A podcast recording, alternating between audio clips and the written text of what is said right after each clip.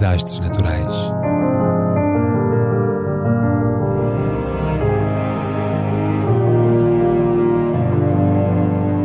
Por António Araújo.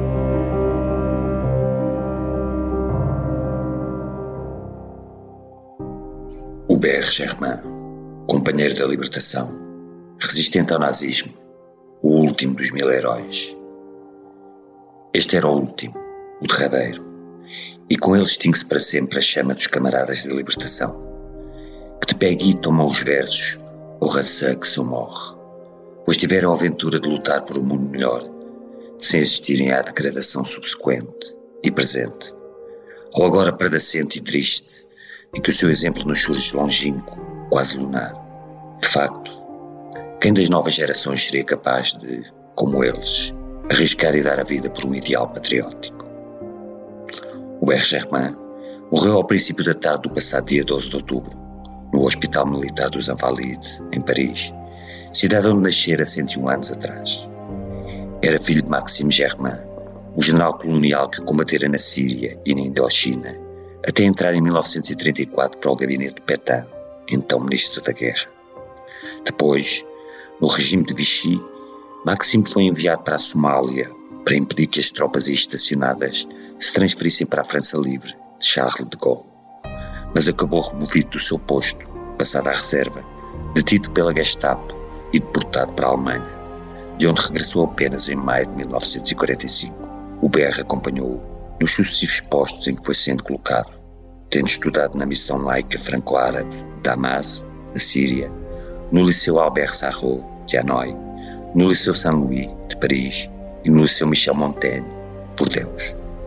Em meados de junho de 1940, no preciso momento em que os alemães entravam em Paris, passou no concurso para a Escola Naval, mas a meio de uma prova, ergueu-se da cadeira e entregou o exame em branco, com isso assinalando que não queria servir no exército, sujeito às ordens de um ocupante estrangeiro.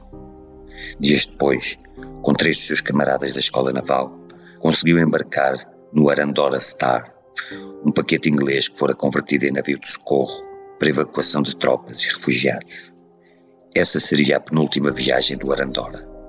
Protegido por um destroyer, sob ataques contínuos da Luftwaffe, rumou ao sul de França para resgatar em Saint-Jean-de-Loup o Estado-Maior polaco e as suas tropas, num total de 1.700 homens, entre os quais o BR e os seus companheiros, que rumaram a Liverpool pouco antes daquela vila ser bombardeada pela aviação nazi. Na missão seguinte, em direção ao Canadá, o Arandora Star seria torpedeado por um submarino alemão, morrendo no naufrágio 805 pessoas, a maioria das quais civis. Em Londres, o BR juntou-se ao exército da França Livre e, na primavera de 1941, foi enviado para a Palestina, onde participou na campanha da Síria sob o comando do general Le Gentilhomme.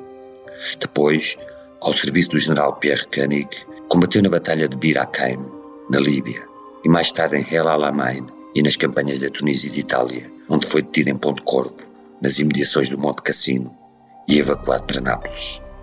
Em 1944, participou no desembarque na Provença do primeiro exército francês, que perseguiu os nazis até a Alemanha, e aí, após a libertação, fez parte das tropas francesas da ocupação até final de 1949, após o que foi trabalhar para os aperitivos Cinzano, de 1950 a 1952. Em 1953, iniciou uma preenchida carreira política como maire de Saint-Chéron, nos arredores de Paris, cargo que ocupou até 1965, ao mesmo tempo que assessorava o ministro Pierre Mesmer, titular da Defesa. Deputado de 1962 a 1973, sobraçou as pastas dos Correios, Telégrafos e Telefones e depois dos assuntos parlamentares nos três governos de Mesmer de 1972 a 1975, durante a presidência de Pompidou. Em 1975, no mesmo ano em que foi iniciado na Grande Loja de França, onde iria alcançar o grau 33 do rito escocês, sucedeu a Robert Bourgeot na presidência da Société Française de Télédistribution, cargo que ocupou até 1982. Em 2010, tornou-se membro do Conselho da Ordem da Libertação uma distinção honorífica criada pelo general de Gaulle em 1940 para recompensar os indivíduos ou organizações que se distinguissem na luta contra o ocupante nazi, a qual foi atribuída a cinco comunas 18 unidades militares e há apenas 1038 personalidades, os Companheiros da Libertação.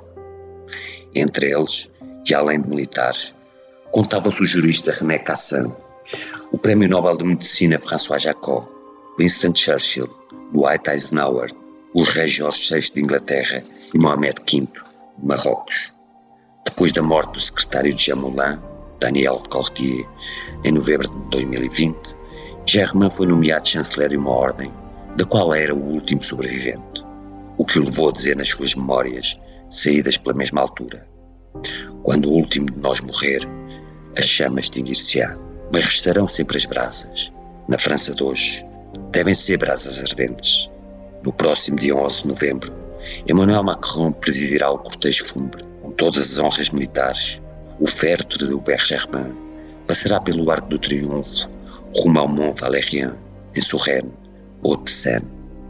Na cripta do Memorial da França Combatente, um dos principais lugares de memória do gaullismo e da resistência, aguarda um lugar há muito reservado para ele, derradeiro camarada da libertação de França, último dos mil heróis.